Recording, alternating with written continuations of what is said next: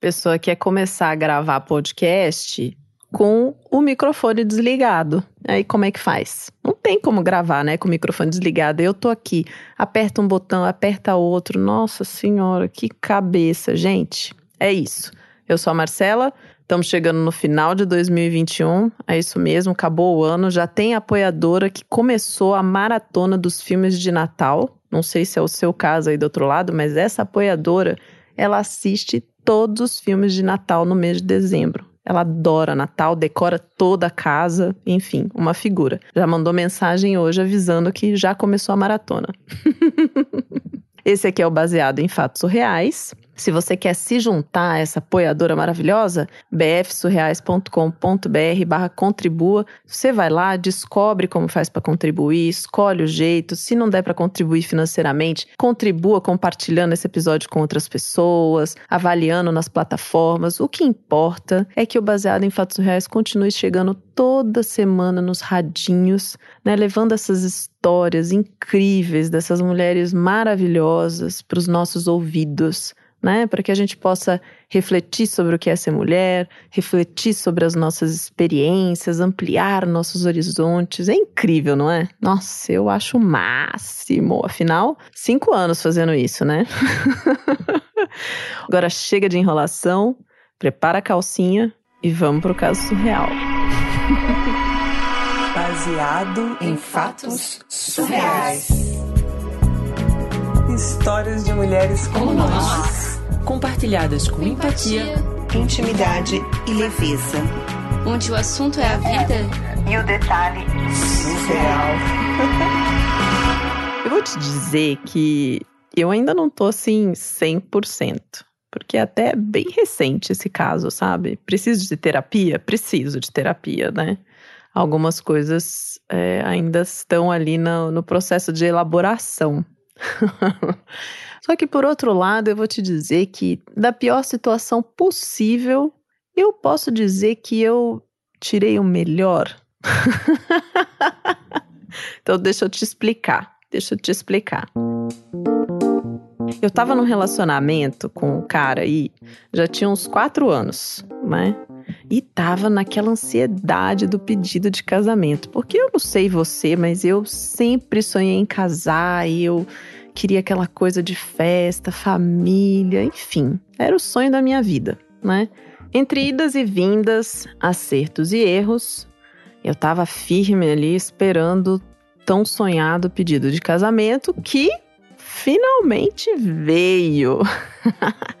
e aí eu comecei a corrida dos preparativos, né? Era o casamento dos sonhos para mim, então organizei tudo, estava tudo preparado, contratado do jeitinho que eu tinha imaginado e faltando dias assim para o casamento, sem brincadeira, dias, dias. Família toda convidada, flores encomendadas, fotógrafo pago.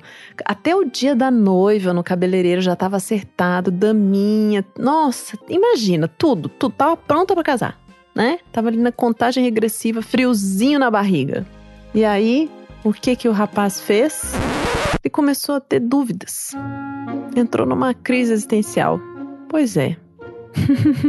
Dias antes do casamento, ele deu para trás com tudo pronto. Só faltava o noivo. O pior de tudo é que ele ainda queria me enrolar, sabe? Tipo, vamos só esperar mais um pouquinho, né? né? Eu tô um pouco confusa agora, tal. Eu, nossa, sem paciência, bati o pé, encerrei de vez o relacionamento, falei assim, ó, cansei, né? Não sou ioiô para ficar nesse vai e volta, então passar bem. Falei, segue aí sua vida, porque não tem menor cabimento a gente seguir com essa história, né? E aí eu fiquei muito na merda, né? Porque, poxa, sonho da minha vida, casamento dos meus sonhos, sem noivo, brincadeira, né? E eu achei que ia, e aí não foi. Tava frustrada, cabisbaixa. Enfim, naquele momento que a gente fica pós fim de relacionamento, acrescenta aí o bônus casamento incluído. Aí eu tava conversando com as minhas amigas, né? E elas, as, as amigas, inclusive, que seriam as minhas madrinhas de casamento, né? E elas me lembraram da lua de mel. Pois é, da lua de mel. A gente tinha já reservado um resort com um casal de amigos. Não, não, não era troca de casais, tá? a gente já tinha feito reserva, tava tudo certinho. Quer dizer, meio certo, porque agora, com esse casamento que não, não ia acontecer mais, estávamos no embate, eu e o rapaz indeciso, do que, que a gente ia fazer com essa viagem. E acabou que acho que por um momento de lucidez, ele deixou que a viagem ficasse comigo, porque afinal de contas, né, ele já tinha levado meu sonho embora. E aí eu fui com os meus amigos para essa viagem. Né? As minhas amigas me lembraram e eu achei que de bom deveria aproveitar. Só que aí eu, eu, eu cheguei no resort, fiquei super encantada, né? Aquele lugar lindo, aquele quarto, tarará, e já baixou a energia 100% porque eu comecei a ficar puta porque eu tava ali sozinha, né? Uma bad, uma bad. Nossa senhora, não queira ir para sua lua de mel sem seu noivo, porque esses momentos iniciais assim são péssimos, né? Aí eu fui pro meu quarto e olhei aquele quarto enorme, eu sozinha, aquela cama king gigante, maravilhosa, cheia de travesseiros, aquela vista incrível e eu sozinha. Eu sentei na cama, eu tava pronta a virar Bridget Jones, assim. Eu já ia pedir um sorvete, ligar a TV e ficar chorando ali, enfiada nas cobertas. E aí eu pensei, poxa, não, não, não dá. Eu chorei, chorei sim, chorei bastante. Só que aí eu chorei tudo que eu tinha para chorar e falei: pronto, agora vou virar a chave e eu me recuso a chorar até o final dessa viagem. Tomei uma decisão. Chorei tudo que eu tinha que chorar e resolvi que eu ia aproveitar.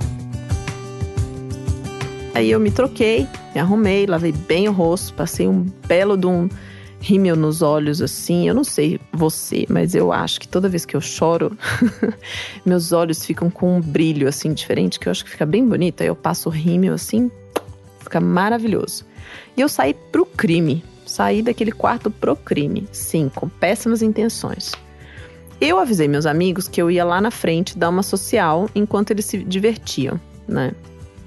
E de repente, estou sentada no bar do resort com um copo de uísque, já depois de ter tomado alguns drinks, tá? Desolada e pensando assim, como que eu vou arrumar um peguete num resort, né? Porque passeio de casal, né? Família, enfim. E eu tava lá até meio enferrujada, sabe? Porque eu fiquei fora do jogo um tempo, né? Tipo, uns quatro anos aí. Fora isso, eu sou meio tímida para chegar nos caras, sabe? Eu sempre esperava que eles viessem até mim, né? Aí o que, que eu fiz?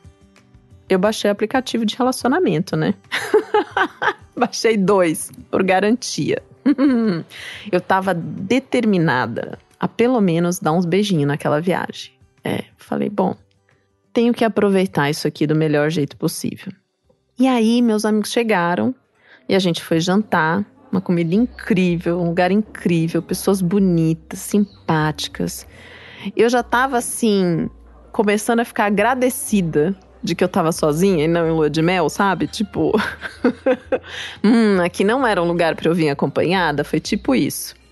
Aí teve uma social depois do jantar, porque esses resorts, eles fazem um monte de coisa, né, para que a gente fique lá dentro, se divirta, conheça as pessoas, né, enfim. Tinha música, bebida, tinha até brincadeira. Então, aí você já tá pensando comigo aí o que que eu pensei naquela hora, né? Uhum, é. Agora o start da vida de solteiro. Nesse momento, foi foi naquele momento. Eu não costumo ir atrás dos caras, como eu já te falei, né? Se eles quiserem, eles que venham. Isso não é por marra, sabe? Ou talvez seja um pouco, não sei. Eu acho que é mais por timidez, né? E medo do não, sabe? Ai, porque, poxa, imagina, você chega num cara e aí ele fala não. Hum. Só que não, não precisei fazer esse movimento. Logo, logo, chegou um rapaz alto, bonito, começou a se aproximar assim de mim e dos meus amigos. E eu percebi que ele estava dando uma super abertura, sabe? Conversa vai, conversa vem. Aí eu descubro que ele trabalha no resort. E aí senti cara de palhaça, né? Porque eu falei assim: ah, tô aqui fazendo social com esse cara, ele tá só fazendo o trabalho dele, eu achando que eu tô ganhando moral. é. Ele era muito simpático e muito divertido e acabou que ele ficou ali o resto da noite. A gente bebeu vários drinks e reforçando. Eu comecei os trabalhos cedo, né? Lembra que antes de jantar, antes do uísque, eu já tinha tomado uns drinks, né? Aí passa um tempo, eu percebo que eu estou sentada naquelas cadeirinhas altas de bar assim, cercada de cinco caras lindos, simpáticos. Todos estavam conversando comigo, todos, todos, todos. E rindo, conversando, bebendo. Eles estavam os cinco dando mole para mim, sabe? E eu tava com os níveis de álcool assim, acho que se fosse passar no teste do bafômetro, ele ia estourar naquele momento, assim, ia dar tilt no aparelho, né? Como eu estava, assim, bem feliz, né, com o fluido social, eu comecei a falar mais do que a boca, né? E acabei contando para as pessoas ali o que, que tinha acontecido, né? Que era minha lua de mel, mas que estava sem mel, que eu tinha sido abandonada, né? Para que que eu fiz isso? Eu virei o assunto da turma e mais ainda, eles meio que começaram a ficar competindo para ver quem que ia me consolar. É. eu sei que eu só aproveitei. Beijei dois, logo no meio do bar ali. E nem era permitido, hein? Foi bem escondidinho. Aí ninguém tomava uma atitude de me chamar pro quarto. Tipo, eu tava, eu tava fácil, tava nesse nível de querência, assim. Aí o primeiro cara que tava lá com a gente chegou e já lançou assim: Ai, tá um pouco tarde, preciso dormir, quero aproveitar amanhã, boa noite, é. tchau, tchau. E foi embora. Foi embora mesmo. Nenhum sinalzinho daqueles pra eu ir atrás, sabe? Nada. Eu fiquei passada. Ainda mais que eu tinha dito que ele foi o primeiro a chegar. Eu tava super de olho nele, sabe? Eu ficaria com ele fácil mas virou as costas e foi dormir. Pediu caminha. eu levantei e segui o baile, bebendo, rindo com os meus amigos, e eu tava mais ainda conversando com os caras que ficaram. Aí eu comecei a dançar. E um deles veio dançar bem pertinho de mim.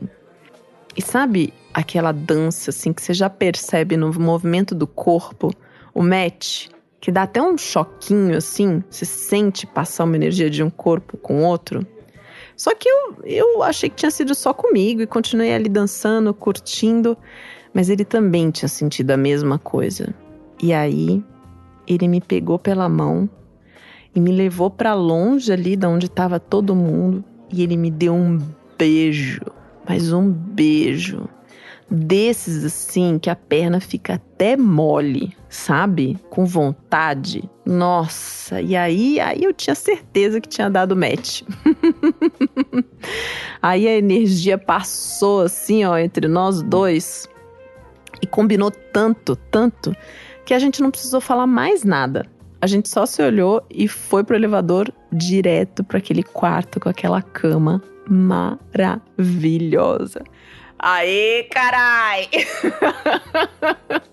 Ai, foi aquela pegação intensa no caminho pro quarto mesmo. Tipo, no caminho, assim, uns beijos quentes, uma mão naquilo, aquilo na mão.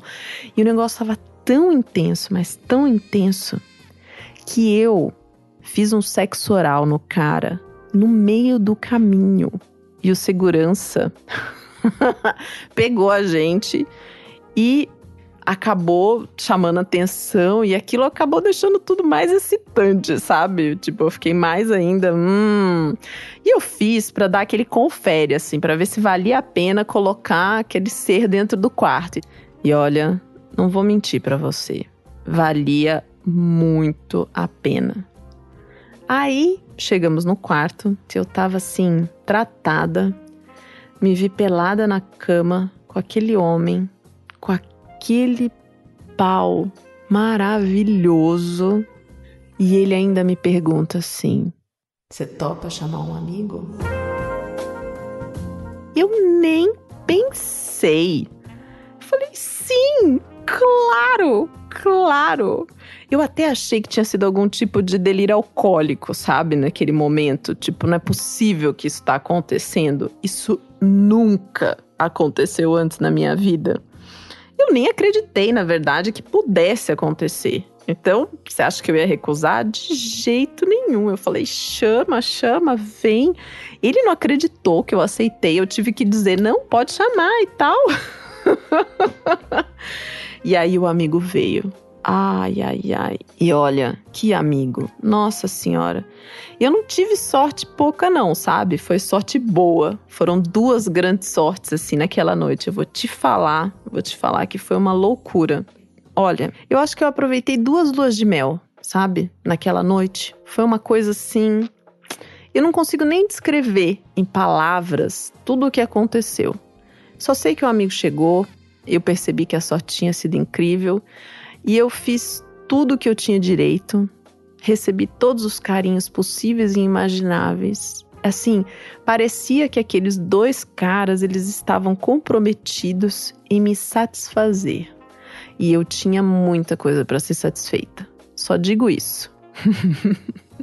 Meus amigos, eles não tinham certeza se eu tinha voltado pro quarto, né? Porque eu fui abduzida no meio da social ali e não tinha avisado ninguém. E eu achava que não tinha ninguém perto do meu quarto, sabe? Só que, nossa, se tivesse, não ia conseguir dormir naquela noite. Não ia, não ia, porque foi a noite inteira, literalmente. O amigo não ficou a noite toda. Tipo, teve uma hora que ele falou: "Gente, ó, tô indo, já deu para mim". Só que eu e o cara que deu match, a gente foi até de manhã. Uma disposição. A gente deu só uma dormidinha assim, com um dia claro, acordou e teve mais. Eu suei todo o álcool que eu tinha tomado na noite anterior. Na verdade, eu acho que eu suei o álcool da noite anterior e do ano inteiro todo anterior, só naquela noite. e aí, qual não foi a minha surpresa, né? Quando a gente levantou finalmente pela manhã e fomos tomar o café, né? Lá na área comum do resort. E aí eu percebi que de fato eu não tinha deixado ninguém dormir. Ninguém, ninguém. Eu tava orgulhosa. Tava de ressaca, mas eu tava orgulhosa, sabe? Mas eu tive certeza, certeza que ninguém dormiu. Meu amigo chegou para mim assim de manhã e falou: "Você tá bem?" Porque a gente ouviu muitos gritos durante a noite. eu não tava bem, não. Eu tava ótima, como você já deve imaginar. E foi tão bom, foi tão gostoso que a gente repetiu algumas vezes e valeu muito a pena. Muito, muito, muito. No final, eu achei que eu ia passar horas lendo na piscina sozinha, olhando o mar, sentindo pena de mim mesma e depois chorando no quarto, tomando sorvete que nem a Bridget Jones. E, e a viagem teve um desfecho que eu nem poderia imaginar, com várias subhistórias que não cabe contar para você agora. Mas eu posso dizer que foi a pá de cal que faltava para sepultar aquele casamento falido.